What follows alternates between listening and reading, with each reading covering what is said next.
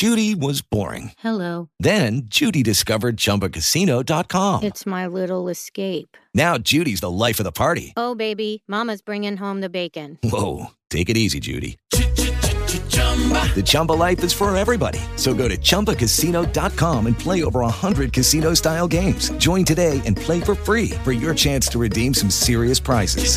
chumba ChumbaCasino.com. No purchase necessary. Void where prohibited by law. 18 plus terms and conditions apply. See website for details. Às vezes eu pedi fazer uma loucura, tá ligado? Eles tinham um sonho de irem juntos para os Estados Unidos e levar o coração de neon pra lá. É, você ouviu bem, é isso mesmo. Mas dessa vez foi uma história de amor que acabou em tragédia. I have a feeling we're not in Kansas City. Yeah, well, you know, that's just like uh, your opinion, man. Três filmes novos nos cinemas esta semana. Não tem nenhuma relação com o Oscar, que vai ser entregue agora neste domingo. Mas vamos a essas estreias, né? Duas delas têm uma relação muito próxima com Curitiba, mas a primeira vem de fora e é mais uma parte ou capítulo de uma franquia que já está rodando há quase 30 anos e agora no ano passado e continuando esse ano teve uma turbinada. Estou falando de Pânico 6. Tanto no tempo real como no tempo do filme, um ano separa Pânico 5 do Pânico 6. Os mesmos diretores do filme anterior assumem novamente a direção, assim como os mesmos roteiristas. Agora, a ação se desloca de Woodsboro para Nova York. E é para lá que se mudam a Sam, a Tara, a Mindy e o Chad. São dois casais de irmãs. De irmãos, né? A Samantha é irmã da Tara, o Mindy é irmão, a Mindy é irmão do Chad. Eles sobreviveram aos ataques do Ghostface no filme anterior. O objetivo agora é levar uma vida longe dos traumáticos eventos do passado. Só que, e claro, não seria diferente, o assassino com a máscara inspirada no famoso quadro do pintor norueguês Edvard Munch volta a atacar na Grande Maçã. Se você é fã da franquia, nem se preocupe. Pânico 6 recicla habilmente muito dos elementos já explorados nos outros capítulos da saga. Temos aqui a ausência de Sidney Prescott, personagem, personagem chave da série vivida por Neve Campbell, que não chegou a um bom termo financeiro com o estúdio produtor. Novas regras são discutidas e aplicadas, ou não, e isso é muito comum na série. E mortes cada vez mais violentas aparecem e fazem jus ao melhor estilo gore, com muito sangue e vísceras. Resumindo, diversão garantida para os fãs do gênero e certeza de anúncio de uma parte 7 para breve. Após um hiato de 11 anos entre Pânico 4 e Pânico 5, Pânico voltou agora para ficar. As duas estreias curitibanas são Eneida e Coração de Neon. Vamos falar primeiro de Eneida. A curitibana Heloísa Passos trabalha com audiovisual há mais de três décadas. A maior parte de seus trabalhos é como diretora de fotografia. No entanto, além disso, ela já trabalhou como assistente de direção e diretora de alguns curtas e dois longas. Esses últimos, os longas, né, são bastante pessoais. O primeiro deles, Construindo Pontes, de 2017, trata da reaproximação da diretora com seu pai, o Álvaro. E este segundo, Eneida, de 2021, aborda a tentativa de sua mãe em reencontrar a filha mais velha com quem está rompida há mais de 20 anos.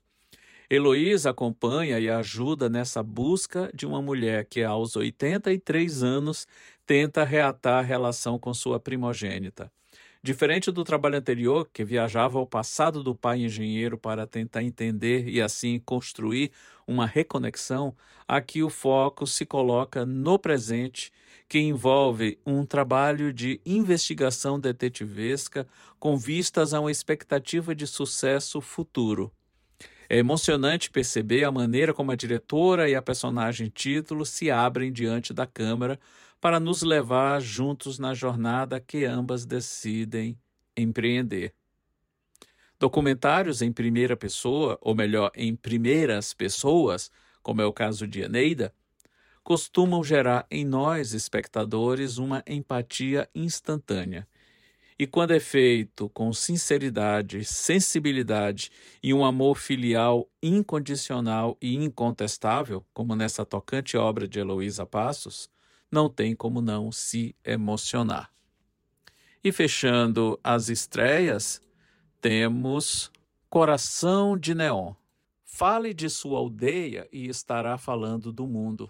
Essa conhecida frase do escritor russo Leon Tolstói se aplica à perfeição ao filme Coração de Neon, produção curitibana dirigida e estrelada por Lucas Estevam Soares. Dirigido e estrelado é pouco. Se tem um artista que pode colocar na abertura de seu trabalho um filme de, é o Lucas, já que além de dirigir e atuar, ele também produziu, roteirizou, compôs a trilha sonora, cantou alguma das canções do filme e montou seu longa de estreia. Já o Falar de Sua Aldeia se faz presente por ter o Boqueirão, bairro natal do diretor e um dos mais populosos de Curitiba, como única locação. Tudo começa como se fosse uma comédia romântica. Vemos Lau e seu filho Fernando, o próprio diretor Lucas Estevam Soares, saindo de casa com o famoso Bokelov, um corcel antigo todo customizado para levar mensagens de amor por encomenda. Mas não demora muito e tudo muda drasticamente, levando a história por caminhos surpreendentes. Há aqui uma boa mistura de gêneros cinematográficos que tornam a narrativa bem atraente. Trata-se de um cinema de guerrilha, como disse Lucas em entrevista. É sempre ótimo ver nosso país nas telas, melhor ainda quando se trata de nossa cidade, e muito melhor ainda quando vemos o nosso próprio bairro.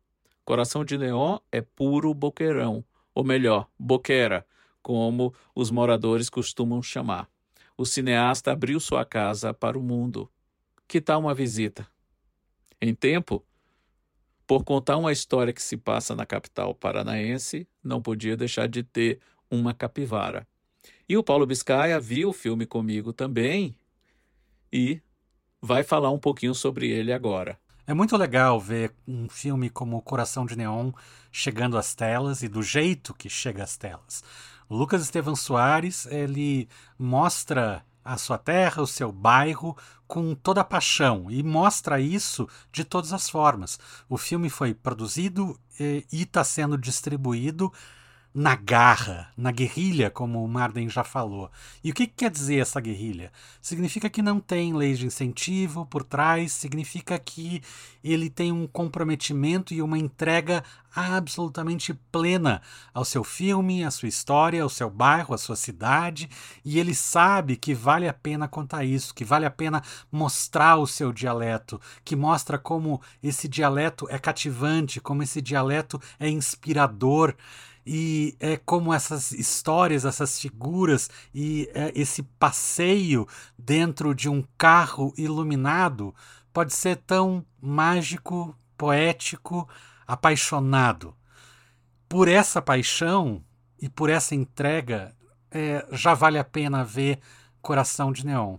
E se você quer fazer uma coisa raríssima, que é se ver na tela de cinema, com os jargões típicos de Curitiba, que é raro, repito. Vá ver Coração de Neon, que você vai ter uma excelente diversão e corre o risco até de se emocionar bastante. Dá uma olhada em Coração de, Cine... de Coração de Neon, Coração de Cinema é o que o filme tem. Dá uma olhada em Coração de Neon, porque é, é uma oportunidade rara de ver um comprometimento tão apaixonado por uma produção, por sua produção. E isso aparece em forma de um filme absolutamente delicioso. E como neste domingo teremos a entrega do Oscar, a 95 quinta cerimônia de entrega do Oscar, vou fazer aqui algumas apostas nas principais categorias. Melhor filme, temos 10 indicados. Se a gente tomar como base a premiação dos sindicatos, ou os diversos prêmios que foram uh, entregues pelos sindicatos dos mais diferentes técnicos e equipe criativa, tudo aponta a favor de tudo em todo lugar ao mesmo tempo. A questão é que a categoria de melhor filme não obedece o mesmo critério das demais categorias, onde você escolhe aquele que você gosta mais e ponto. No caso de melhor filme, são 10 e você tem que pontuar cada um deles de acordo com a sua ordem de preferência. Então, por esse critério, muitas vezes, e isso começou a valer a partir de 2010, Muitas vezes basta ver o resultado desses últimos 12, 13 anos, tem ganho aquele filme que possui a menor rejeição. E nesse caso específico, Tudo em Todo Lugar ao mesmo tempo não é uma unanimidade. É um filme legal, mas nem todo mundo curtiu o filme, entendeu o filme. E isso pode ser aplicado para boa parte dos indicados nessa categoria. Então, por conta disso, não seria de estranhar que o prêmio de melhor filme venha a ser dado a Top Gun Maverick, por uma série de razões. Mas isso a gente vai ter que aguardar no o, o domingo para ver o final da premiação. Se, se prevalecer a votação que os filmes tiveram nos diferentes sindicatos,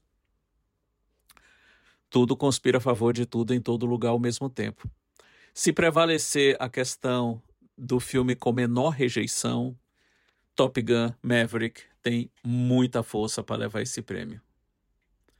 As demais categorias, vamos para a direção. É muito difícil que os The Daniels, o Daniel Kwan e o Daniel Schneider, que são os diretores de tudo em todo lugar ao mesmo tempo, levem a estatueta de melhor direção. Em atuação, tudo absolutamente tudo conspira a favor de Brandon Fraser, Fraser pelo seu trabalho em A Baleia.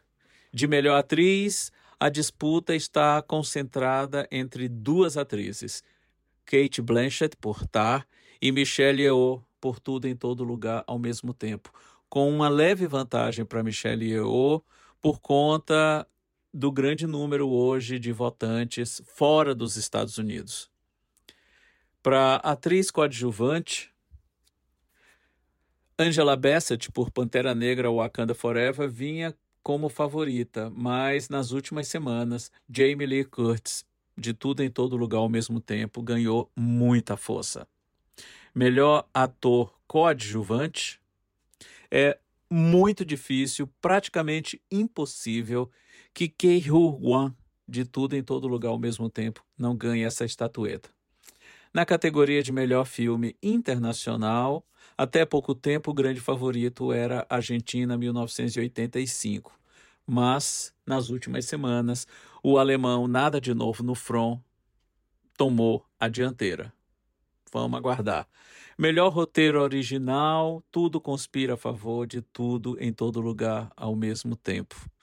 E em roteiro adaptado, há uma forte chance de entre mulheres ou nada de novo no front levar esse prêmio.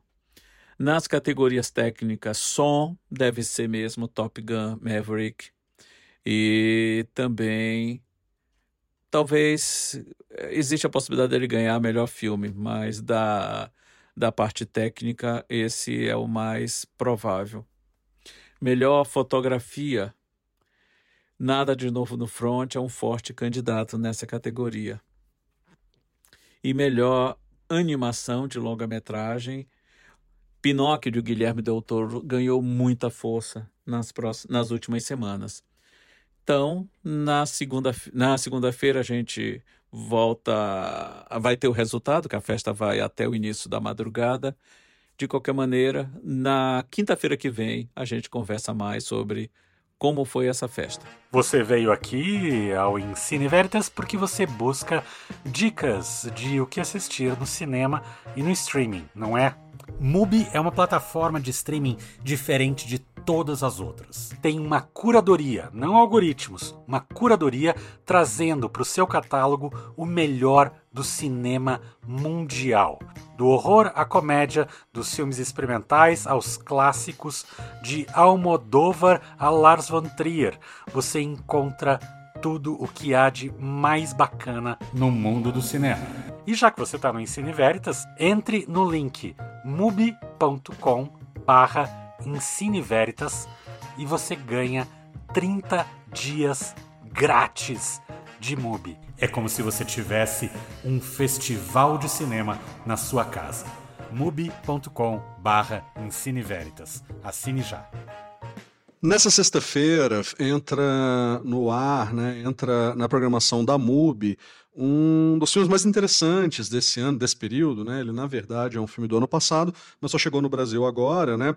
Inclusive, com aquela parceria entre a MUBI e a O2 Filmes, trouxe, para quem mora em Curitiba, no Cine Passeio, né? Mas esteve em cinemas selecionados do Brasil inteiro, é, uns dois meses atrás. Eu estou falando de Holy Spider, um filme iraniano, assim, não é um filme iraniano na prática, né? Mas é um filme que se passa no Irã, é, dirigido por ninguém menos que Ali Abbasi. Ali Abbasi é um diretor interessantíssimo, né? É, de origem iraniana, mas, mas é, que né, teve seu desenvolvimento pelo menos profissional nos países nórdicos, né? É, chamou alguma atenção alguns anos atrás com o Shelley, né, que é um filme de 2016 e tal, mas ganhou atenção mesmo com o filme seguinte dele, o longa seguinte dele, que é o Border, que é aquele filme em que, é, enfim, só assistindo para saber, é um filme brilhante, assim, é, que ganhou, salvo engano, chegou a ser indicado a, a um Oscar de melhor filme estrangeiro, né, ambientado ali na, na é, salvo engano, na Suécia, e, e, e, justamente é, é, é, trabalha com uma metáfora interessantíssima sobre a experiência do estrangeiro ali, né? E ele, como tendo origem iraniana, né, é alguém que pode representar isso é, de um ponto de vista único. O Holy Spider, é, que é esse filme que chega amanhã, é uma espécie de retorno às origens, né? ele conta uma história real sobre um serial killer que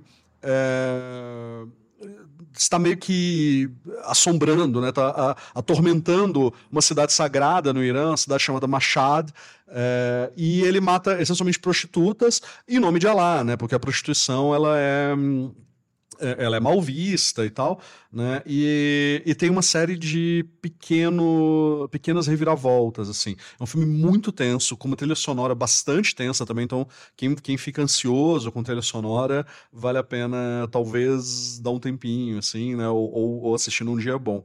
Mas é um filme bastante tenso, porque a gente acompanha todo do ponto de vista de uma jornalista mulher. Né? Então não só ela, ela essa jornalista já é, é, já não, não, não é respeitada né, é, no, no, na posição, então ela tem dificuldade de acessar as informações é, e por outro lado, ela acaba ela mesma indo para as ruas e tentando né, ser ela mesma uma espécie de isca para o serial killer. Depois tem alguns outros desenvolvimentos que, enfim, é um pouco de surpresa ali, vale a pena assistir.